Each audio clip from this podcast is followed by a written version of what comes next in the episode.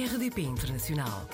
Portugal aqui tão perto. RDP Internacional.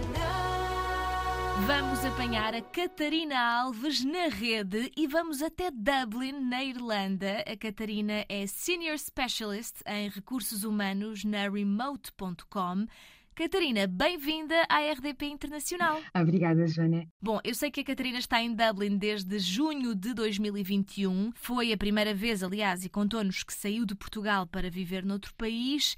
Era algo que queria muito fazer ou simplesmente surgiu a oportunidade e pronto, decidiu aceitar? Eh, Foi mais por uma questão pessoal, eh, Uhum. portanto nunca me passou assim pela cabeça, mas quando teve que ser, olha, acabei por emigrar e fui à descoberta, eh, mas não estava nos meus planos iniciais. Foi um pouco assim a minha vida pessoal a cruzar-se com o trabalho. Gosta de viver em Dublin? Gosto, é diferente. É, é diferente de Portugal, completamente. É, mas eh, acaba por ser. eh, É um povo muito acolhedor. Portanto, acaba por, eh, por ser um bocadinho à semelhança do povo português e faz lembrar um pouco de casa. Mas é sempre diferente. Quando chegou, o que é que lhe fez mais confusão? Assim, seja bom ou seja mau, houve alguma coisa que na, na maneira de ser, eh, na- nas tradições dos irlandeses, que realmente não estivesse habituada? Sim, é nomeadamente a comida. Ah, Quando, quando eu cheguei, acho que quando eu cheguei a Dublin e à Irlanda, não é só uma coisa de, de cidade, acho que é no país inteiro. Quem é português e quem, quem gosta realmente da comida portuguesa, não há nada como uh, os nossos pratos. E realmente a gastronomia irlandesa foi algo que me chocou imenso. Aliás, ainda há pouco tempo falámos com uma portuguesa que está na Irlanda, mas em Cork, e que trabalha com pequenos almoços de hotéis e disse de facto realmente é muito fritos e é aquela É. comida e é muito fechado, não é? É, e depois também, quando se está nas, portanto, quando está em- nas cidades grandes, acaba por ter, eh, portanto, tudo o que é restauração e comida fora, acaba tudo por ser muito internacional. Portanto, não podemos dizer que há assim uma cultura gastronómica mais do país, mas sim muito, muito internacional, muito fora. Então acaba por ser um pouco hum, mais do mesmo quando queremos comer fora ou comer alguma coisa, algo diferente. Ah, mas por casa tentamos sempre manter-nos ao- aos pratos portugueses, porque é aquilo que nos faz sentir que estamos mais perto de casa. E Dublin acaba por ser então uma cidade muito turística, é isso? Sim, apesar de não ser, pronto, não ter aquele tempo espetacular e não ser um, um destino de praia, como muita gente procura, a nível de, de cidade em si, acaba por ser bastante visitada, tem, tem, tem bastantes pontos turísticos e mesmo o país em si, quem vai a Dublin depois acaba também por eh, muitas vezes não ficar só na cidade e acaba por visitar outras partes do país, que é o que faz sentido e é o que eu aconselho. E tem uma curiosidade interessante, eh, o interior da Irlanda, por acaso, é muito parecido com os Açores. Mas por acaso faz sentido, por causa daqueles verde todo, não é? Dos animaizinhos, o campo, não é? Exatamente, é como se tiver, há, há, há certas, há certas zonas que parece mesmo que estamos nos Açores, para quem já visitou, obviamente. Então é sempre ali, acho que no- em Dublin em si e na Irlanda, eh, os portugueses conseguem encontrar, nem que sejam pequenos pontos em que se conseguem relacionar sempre com o voltar a casa. O que é que dizem os irlandeses quando descobrem que é portuguesa? Têm alguma imagem assim, um estereótipo em relação aos portugueses? Têm, têm duas coisas muito engraçadas. A primeira é, mas porquê é que se mudou para cá? Tendo em conta que veio de um país que é, que é, só, que é sol, que, que é praia e, e pronto, e nós temos sempre essa observação por parte dos irlandeses. E a segunda é, ah sim, eu, já, eu já fui a Portugal, já fui a Albufeira. Portanto, é sempre estas duas observações.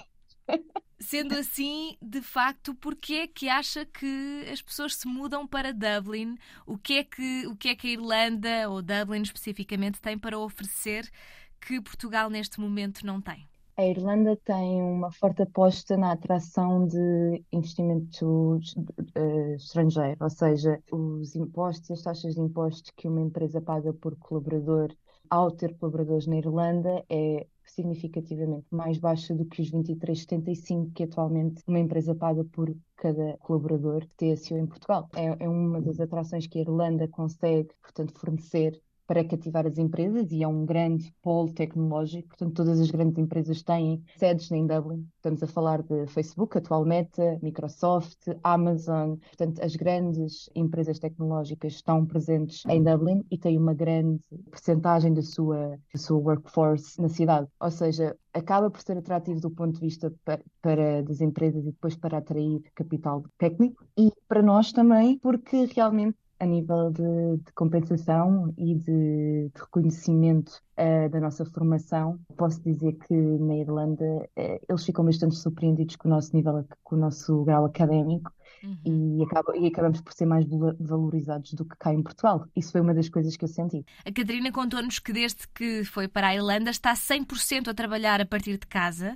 Sente que fora de Portugal as empresas são mais abertas ao trabalho remoto? Sim, posso dizer que sim. Quer dizer, eu já, eu já trabalhava uh, de forma remota uh, em Portugal, mas uhum. isso foi consequência do, da pandemia. pandemia. Claro. Portanto, foi as empresas a, a adaptarem-se e acabaram por deixar ficar um modelo. Uhum. Mas realmente na Irlanda, o número de, de, pessoas que estão em casa e que não existe um, um modelo híbrido, ok, pelo menos dois dias por semana no, no escritório, é cada vez mais reduzido, portanto já há incentivos do, do, próprio, do próprio país um, e organizações no país a favor, portanto, de fomentar o trabalho remoto e de atrair pessoas, por exemplo, mais para o interior do país com o trabalho remoto, sem sequer tocarem no, na, portanto, na flexibilidade de horários ou na compensação, o que acaba por, por ser bastante contrário a Portugal, porque eu sinto que assim que a pandemia deu sinais de estar a ser superada em Portugal, as empresas voltaram um bocadinho atrás ao,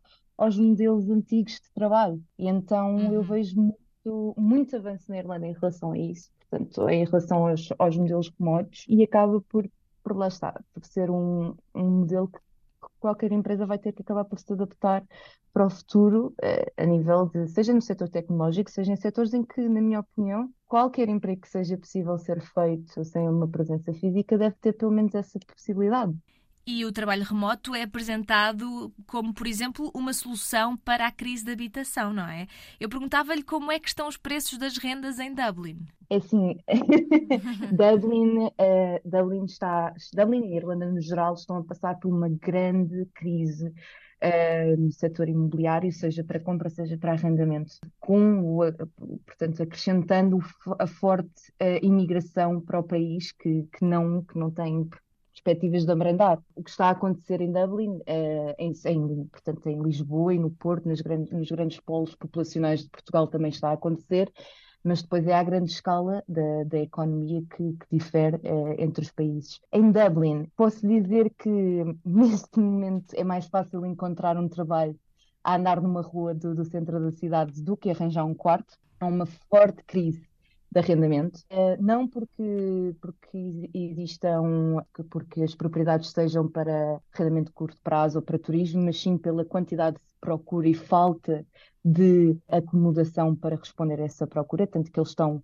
investidos eh, em, na construção. Mas neste momento os preços acabam por ser bastante superiores ao que uma pessoa que ganha um ordenado mínimo na Irlanda consiga sustentar a viver sozinha. Portanto, muita gente acaba por dividir casas quartos, não, não procuram o, aquilo que eles têm, que é os estúdios, os apartamentos de um quarto, os T0, porque não é sustentável e mesmo para quem tenha rendimentos mais altos, também a um certo ponto deixa de compensar arrendar. Portanto, claro. podemos dizer que está, está-se a sentir bastante a crise de, de acomodação na, na Irlanda, especialmente em Dublin e como especialista em recursos humanos, não obstante esta, esta parte, ainda assim é fácil para si, na sua empresa, atrair talento? A minha empresa contrata quase eh, em todo o mundo, nós contratamos uhum. em mais 60 países. Neste momento não é difícil atrair talento, é mais uma questão de gerir as necessidades